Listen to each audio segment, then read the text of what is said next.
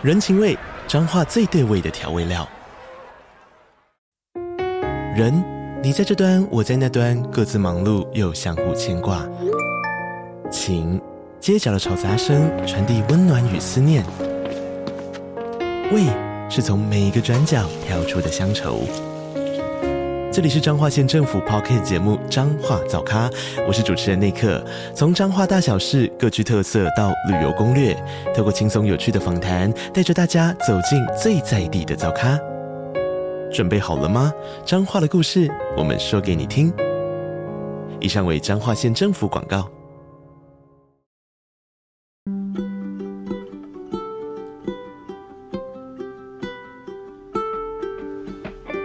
各位听众，大家好，我是 Dr. Selena，欢迎收听最新一集的《小资变有钱》。这个节目是由 Dr. Selena 专为所有小资族量身规划的生活理财节目，希望大家从日常生活的议题当中轻松的学习投资理财，有机会改善经济，翻转人生。如果大家喜欢听我们节目啊，欢迎给我们五颗星的评价。我们的节目呢，其实迎来了一百集，所以这个是我们一百集的系列的单元节目。然后这一百集呢，我们会规划了很多精彩的单元。那这个单元呢，是如何能够赚更多？所以呢，我们这一集呢，其实特别的请到了澳洲打工度假跟投资移民的专家李勇来跟我们分享。然后我们欢迎李勇。Hello，各位听众，小资族的听众，大家好，我是李昂。之前呢，其实好多年前。大概是在七八年前，澳洲打工游学很夯吧？嗯，非常夯。但是因为可能受到疫情的关系，这几年又停顿了嘛。对，因为出去的人肯定就变少，还害怕疫情。对对对对对，因为那时候全世界都在封城嘛，你你去那边，他也封，你也封，这样子。可是因为去年全世界又解封了嘛，那澳洲打工游学又重新开始了嘛？嗯，以我们现在看来说，现在疫情趋缓这几年了。就是说，可能今年比较更友好，就以及那个人数回到比疫情之前的人数来的更多。嗯，然后以我刚从澳洲回来这个状态，我们看那个机场，这个布里斯本、墨尔本、雪梨机场几乎学生、打工、呃移民的人是全爆，嗯，甚至你要去租房，你都得用超高的金额，嗯，才租得到房。其实刚好李昂讲到一个重点，我们这一集的主题就是上班族的海外淘金梦，一次搞懂澳洲打工游学。那这一集的目的是这样子啊，就是因为台湾年轻人长期抱怨台湾低薪，所以他们觉得就是在台湾可能没有什么前景。那说这个单元其实是希望打开大家的另外的视野，让你了解说，哎，其实你可能不只是可以在台湾工作，你也可以去澳洲，或是将来可能有机会，呃，比如说去曼谷啊，或是去新加坡，或是甚至去。英国工作，那所以其实我想要问 Leo，那现在澳洲打工游学的条件跟方式有哪些呢？呃，比较大家常见的应该会知道是那一种打工度假签证，就是你可以去一到两年，可以做这种、嗯、呃农场啊、工厂、肉种。嗯、呃，但是刚刚老师有提到哦，就是专为这个上班族的一个系列，可能你在职场上目前遇到，可能想出去看看。或是说你觉得哎，好像去澳洲可以掏个金，其实会分另外一种形式，它可能是比较属于超过三十一岁以后的这种学生签证。那这种学生签证的形式，你就可以过去实现你半工半读这种形式。当然了，你是要上课的，嗯，那你同时间就可以打工。所以其实如果你是十八到呃三十一，那你可以用打工度假。那如果你超过三十一，那你还是想去澳洲也是 OK 的，那你就可以去读点语言，或是学点技术、咖啡证书啊，嗯、或是呃学学木工等等。对，这种两种形式给大家参考。所以意思说，如果你是三十岁以下，你可以去打工度假，没错。但是你超过了三十以上，你可能就是变成是要你要去学一点东西，可能申请一些语言学校啊，或是先申请一些。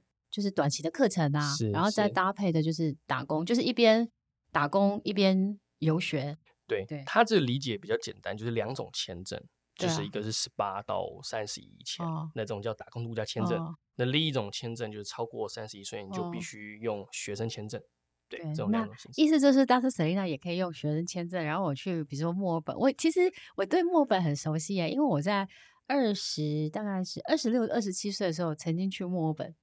然后我去那边念半年的语文学校，哦，然后我本来是直接在墨尔本要念那个 RMIT 那个学校的研究所，我申请到了。OK，但是因为那时候比较澳洲比较排华，所以我后来回来就是改申请去英国。去英国。对，然后所以其实我对澳洲其实是有一点点熟悉，但是就是有一点点怀念这样，因为因为像墨尔本是一个很漂亮的一个城市。是。那我想要再问李漾，就是说，那如果比如说他是嗯，他是三十一岁以下的。那他通常可以申请到哪些工作？这个形式以我自己来说，因为我大概应该是七八年、八九年前那边打工，嗯、我其实做过很多，就农场就有草莓、葡萄、嗯、这个蓝莓哦。蓝莓现在很容易有农药哎，像好事多那个什么 A 型肝什么什么，对，吓死人了。然后还有，甚至我还做过西瓜、丝瓜这种类型。那当然，其实。呃，打工度假他们会最常听见最好赚钱的工作就是那种牛肉厂、嗯，鸡肉厂，反正跟工厂有相关的这种形式都会比较有。那当然，我觉得可能大家会比较想去问男女有什么差异，女生会比较 focus 在那一种呃包装不太用搬的那种工作内容。那男生像我以前可能比较。这个年轻力壮，就可能会比较多搬的搬运的的工作。可是相对来说，男生这种搬运工作，有时候啦，看雇主，有些他的薪资是会普遍比这种不用做粗活的工作来得更高。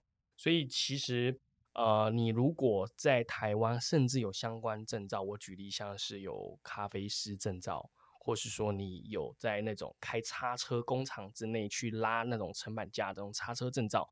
那其实相对去澳洲的时候，有可能在技术上你是非常有机会被呃雇主提高你的薪资。那至于那个雇主会不会认你台湾的这个证照，那其实看每个雇主他的意愿度是呃不太一样，所以可能还是会看到自己的能力去匹配工作。嗯、所以这个给大家一个参考。了解。那如果三十一岁以后呢？呃，三十一岁其实他工作内容会比较像。那通常啊，三十一岁以后他比较有一些职场经验，而且他也可以比较有就是专业技术了。是，但他就不不需要去，因为他体力也不一定好，去那个 农场啊，弄去弄那个肉饭啊，什么 切肉，他可能体力也不一定那么好。对，但但有有些他会想试试看，所以我觉得三十一岁以以后，他们可能要么英文不错。嗯也三十一岁的人应该还是体力很好啦。刚刚开玩笑的。对，因为英文不错，所以他可能会去走比较像 office 或是可能 service 这种相关的工作。但还是当然有人想认真去体验农场、工厂，也有。我很多同学现在，我今年应该是三十二三左右。那我很多的同学他们在。那个澳洲已经七八年甚至都没有回来，所以他们现在也是拿学生签证，还是努力在做各种不同的这种比较粗活。那确实啦，真的是有存到蛮多的钱这样子。嗯，那我想要再问一下李漾哈，那因为澳洲有非常多的城市嘛，比如说雪梨、墨尔本啊、布里斯本啊，嗯，然后哪一个城市是比较容易适合台湾人去的呢？嗯，对。这个我相信各位听众应该都听过几大城市，帮、嗯、包括像雪梨、墨尔本、布里斯本呃等等这种大城市。坦白说，如果你说华人是最多，肯定就我们刚刚讲的三大。嗯，那当然，如果你就会看你的兴趣来去取决于你去哪里嘛。例如说，像我们总部是在布里斯本，就在 Gold Coast 黄金海岸接近了，大概三十分钟的地区。那因为我们喜欢这个地方，是因为它气候舒服。所以可以养条大狗，然后去海边走走。那当然，如果你觉得你很想 city 的那种很 chill 的感觉，那那我觉得你只有去雪梨可以参考。好，那以我自己来说，我当初七八年前比较勇敢啦，我是去南澳阿德雷的。那这个地方可能大家会比较少人听过，可能以相对来说这些热门城市，它在南澳，它可能那个地方华人相对当时是比较少。甚至连在中国这边人也比较少，那很多是东南亚、呃印度这边的打工度假的人一起来，所以其实我当时去往那个出发，可是认真来说，相对物欲比较低，嗯，那你在存钱的时候，真的那个速度会比较快，所以我觉得选择城市第一站这件事来说，还是要 自己你喜欢气候，喜欢工作，喜欢赚钱，是哪一个东西去做一个？我觉得就好像寿司。上一次我们访问到寿司张嘉颖，问他说为什么可以三十岁之前买房，好不好？对，我就问说你怎么存钱的？啊，他说他就减少应酬外出啊，因为出去就会花钱嘛，跟朋友吃喝玩乐嘛。所以应该是说，如果你很想要存钱，那你可能就是找一些比较。不是那么繁华的大城市，让你会有花钱的机会的。这样哇，如果你去雪梨、墨本，好花很多钱，嗯，那个生活成本相对，第一个是 living cost 的增加很多，第二个是整个的城市繁华，你的物欲欲望也会比较多，所以你的钱会花的比较多。对，然后你要提到一个重点，就是那去澳洲打工游学一年大概可以存多少钱呢？我我们 average 啊，OK OK，我以我自己来说啊，因为当时我那个。那个汇率的时候，相对是一比二十八到三十，OK，哦，那时候很高，很高哎，我记得我那时候去好像二十几，OK，对，老师去应该那当时应该是再更高吧，我忘记了，OK，我只记得英镑。以我自己来说，我我就是刚刚呃前者说的，就是我目标导向，呃，我就是要去存一点钱回来，所以我当时是一到六。都在上班，所以他有呃早晚班，所以我一周大概是可以赚到一千五百澳币左右。嗯，那如果以一千澳一千五澳币来说，以现在来说，我们现在以现在来算好了，我们大概就是三万台币一周。嗯，哦，那你一个月就是十二万。好，那大家观众可能会想说，呃，那你这样子相对生活成本跟消费这么高，你怎么在澳洲存钱？哦，坦白说，这就大家有个误区，因为。你如果去他们当地的超市买菜、买肉、买牛奶、买一些相关的伙食回家煮，会比可能哦接近跟台北一样，甚至比台北还低。那你去看你的薪资比例来算的话，我一年当时带回家，就是回台湾，我确实是拿了一百万，嗯，一年回来。我那你应该很省吧？非常省。然后你工作认真，非常认真。对，你可能去农场，或是去那个肉肉肉工厂吗？我两个工作，两个工作就是你白天晚上。对，我非常拼，哦，好可怕。对，就是可能听众会讲，呃，怎怎么可能时间？我我跟各位讲，大概凌晨四点上工。嗯，因为你凌晨上班会有一个 pay 哦，他会凌晨，所以你凌晨四点做到几点？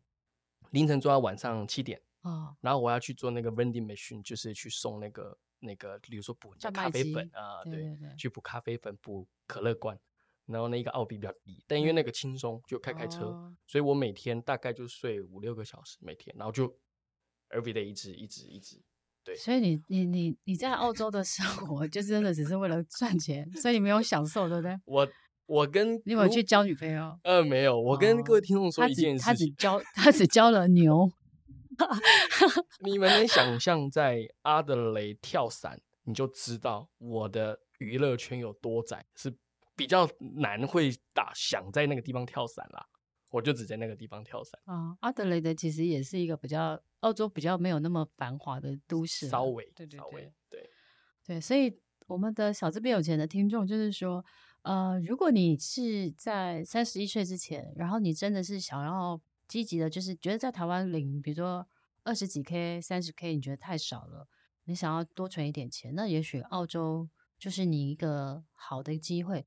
但是呢，其实我觉得应该是这样讲，就是说不会演的是在澳洲，因为因为语言文化的一个限制，所以可能一般人可以申请到的工作都是比较不需要语言沟通，或是用体力做的工作，比如说不管是呃农场啊，或是那个肉就是肉工厂啊，因为它就是体力是。这样子，所以也可能就是你要高薪的代价，你可能就是要付出的，就是李昂讲的，就是呃时间跟体力，没错，然后牺牲掉娱乐。是。那如果你觉得一年这样子很值得，就是哦可以存个一百万回来，然后回来之后呢，你可以在台湾再找其他工作，然后一百万就开始就好好投资，好像也是不错的机会，或是甚至在。你有？那你你要那时候你那一百万有有回来还好好投资吗？哦，当然，这就我是跟着我们大神小资理财大 特 Selina 博士，确实啊，因为我觉得老师给我灌输一个观念啦，就是我相信这个也可以给听众做一个建议，嗯、因为我其实就是跟着老师走过来的这个见证人，嗯，嗯因为我从是很很喜欢买保险那种储蓄险，到后来把它解掉去。跟老师跟着去投 ETF 啊，小资理财的一些选股啊，然后他的好老公的心法啊，确实每年帮我增加了蛮多可以去旅游，以及可能你会觉得很可观的一个利息或是收入。嗯，嗯所以。当然，大家可能会去思考说，澳洲回航从零开始。其实，我个人觉得你是增加视野跟存钱。对啊。所以，其实回来，也许你在台湾本来就一直在那个阶段的时候，嗯、你去去看看，回来也许那个力道跟冲劲，嗯、那加上你又存了一点钱，你再做一个相关投资，可能都会比当下来的更好。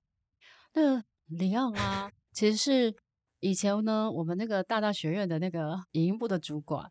然后呢，其实我在大大学院开了大概四五年的课吧。对，第一年我就教怎么第一次投资股票就赚钱。然后呢，我上完课之后，我就跟他们所有大大学院的工作人员说：“哎，不对耶，你们大家听了我讲那么多的课，你们都没有投资。”然后我就强迫他们，就是我就叫我的理专来帮他们开户，然后就强迫他们开始，就是不管是定期定额啊，或是买什么 ETF 啊，然后好老公股啊。哎，结果其实后来他们其实都投资报酬率不错，几乎每个员工都有。对，而且都其实每个员工都有赚到钱。对，对所以其实李耀应该算是我的得意的那个学生，因为他其实赚的钱应该个十百千万十万百万，他有赚了八九位数了啦。对，有有有有他之前从大陆回来跟我讲，然后我跟他讲说，哇，就是可以做老师的那个 good sample 的，没错没错，就是好学生典范这样。所以我的意思是说。其实大家赚到钱之后，其实要想的是，当你在工作上，你都是主动收入，你是靠时间跟体力，像李样讲的，就是他可能就从早上四点一直做到晚上，然后都没有什么休息，每天睡五六个小时，那个辛辛苦苦赚下来的钱，你要想办法让它变成是投资的收入，然后想办法去，不管是投资好老公股或是 ETF，它都可以让钱去帮你赚钱。然后比如说，就算是每年五趴六趴，其实你是你领到配息再投入，其实那个时间复利下来，其实十年可能就翻一倍了。没错。所以我觉得大家千万不要因为自己没有钱，或是自己存不到钱而躺平。所以我们这一集的目的就是打开大家的视野，就是要让大家知道说，哎，其实你赚钱其实还有别的管道。其实澳洲打工游学、澳澳洲打工度假都是一个新的 solution。那之后有机会，我们可能会再请到，比如说。爱尔兰呐、知道爱尔兰或是英国，可能他们也有开放这种打工呃度假或者打工游学的，我们再提供给大家参考。也就是小资变有钱，试着呢想要拉开大家的国际视野。也就是说，像大特斯利亚之后会在做曼谷的房产投资，是因为我觉得我去曼谷房产的时候，我看到曼谷甚至是在捷运站旁边，可能是三捷运，然后可能你现在要买一房一厅一卫，可能两百两百万台币就可以买得到。所以我真心觉得就是。为什么我想要分享？是我想要让大家在台北买不起房子的人，他有一个梦想，是他可能可以在海外可以买房子，而且海外买房子也不是有钱人的专利，这样子。对。那其实我想要再问李样，就是说，诶，那如果说，嗯，他其实去澳工打工游学，跟其他国家的优缺点？我觉得优缺点比较主观一点，嗯，就是我。可能相对来说去过比较国比较多国家是去旅游，嗯，那我因为在澳洲实际确实待了两年以上，嗯、甚至也还用学生签证留在那边，所以如果以优点来说，大家最直观一定是说存钱跟赚钱，因为现在澳洲时薪可能接近全世界前几高，对，那相对它的生活成本你可以是压下来。第二个我觉得是视野，嗯，因为澳洲它的。呃，这个多元种族比较多元，所以全世界的人大家都去了。对你的工作，其实你的同事有可能是印度，然后菲律宾，对啊，可能英国啊，或是甚至是香港啊、新加坡都有可能，韩国啊。像我跟很多韩国跟香港朋友到现在还是很 close 的联系，所以我觉得这是我觉得第二个优点。第三个优点其实是很大量的提升你自己的视野，嗯。因为视野这件事情像我很多朋友是三十几岁，他还想出来，所以我们会帮他们做一些规划嘛。他们出来之后，他们发现，假设他是 IT 工程师，他可能在澳洲也从事相关的，可是他在他的 mindset 是到另外一个 side，那他再回台湾的时候，其实就会比他原本在岗位的那个力道变得更强。嗯嗯、那他在心境上也会舒服。当然有优点，他一定有缺点。那因为很多人会觉得说，我就回台湾会重新开始。某个程度来说，大多人数都是会有可能重新开始。嗯，所以你在前面得规划好你去的目的是什么。嗯，当然很多人是，我学学点语言，或是我存点钱，我就可以回去。嗯、那我觉得这个是你要在前面去思考。嗯、那第二个缺点，其实我觉得很多人会觉得去就是一趟旅游，嗯、可能你没有规划好，其实我觉得啦，可能会有点浪费时间，嗯、对，因为已经很没有目的。嗯、对，那第二、第三个其实是因为澳洲其实它比较远。对，那如果你没有英文的话，蛮蛮远的。对，你没有英文的话，确实在某个点上你是会比较辛苦。但当然，刚这个我们的教主前面有提到，因为其实很多的工作，它的英文的使用频率是不高的，对，对，所以你其实也不用那么担心。只是说，我们比较客观的去盘点出这几个优缺点，给大家做一个参考。我我觉得，其实我最后其实想要用两个呃两个角度来思考这个，就是说。其实去澳洲打工游学，我觉得是看你怎么去 define。就是说，如果你觉得你给人生一个假期，那你可能就是觉得说，哦，我就是去澳洲看看，然后赚点钱，然后你没有太大的想法，那也是一个方法。是但是我觉得比较好的是说，因为我觉得每一个人他都有他的 career path，就是他有你有一个职场的未来的规划。那你可能在思考，就是说你去澳洲打工游学，这个在你未来的人生的职涯当中，你想要把它怎么 define？就是说，哦，我是去打开视野，或是我想要去也去学英文，或是去做其他的交流。那我觉得目的不同，你的心态不同，其实规划的方式就会不一样。所以我觉得这个是呃你自己的人生，所以你要自己想清楚的。那不管是呃，比如说打像李耀他们公司就有做这种澳洲打工游学的代办，那代办公司其实也是会按照你的需求去帮你去做规划跟就是讨论。是，所以我觉得这个东西其实是。我觉得 at beginning 你去之前是先想好的，我会比较好。